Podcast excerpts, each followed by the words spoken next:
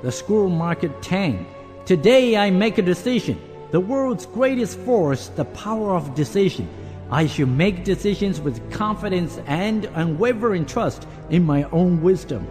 I should value my own opinion, trust my own decision. If I am in trouble, I will take a moment to remember that I have the ability to make choices. This ability can never be taken away. Today I make a decision. When I wake up every morning, I know I have two choices. I can choose to be commonplace, or I can choose to be excellent. How can I be excellent? I will dig out my endless potential continuously. After I know I am the greatest miracle in the world, I will shape myself again. I will release my potential by all means. I will never allow myself to become complacent and satisfied. I will feed my heart with hope and desire. I will try a new field, challenge the new self, and create new achievements. I will take a chance to step outside my comfort zone. I will run a risk to perform a totally different role in the play of my destiny. I must exceed myself and taste a brand new life. Today I make a decision.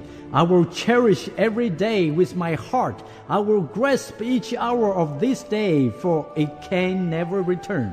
I know time and tide wait for no man. I know the values and price. Therefore, this day I will make the best day of my life. I will work harder than ever before. I will make every minute priceless. Today I make a decision. On the journey to my dream, I will never give up. I know that patience and time can do more than even strength and passion. Constant effort will finally bring success.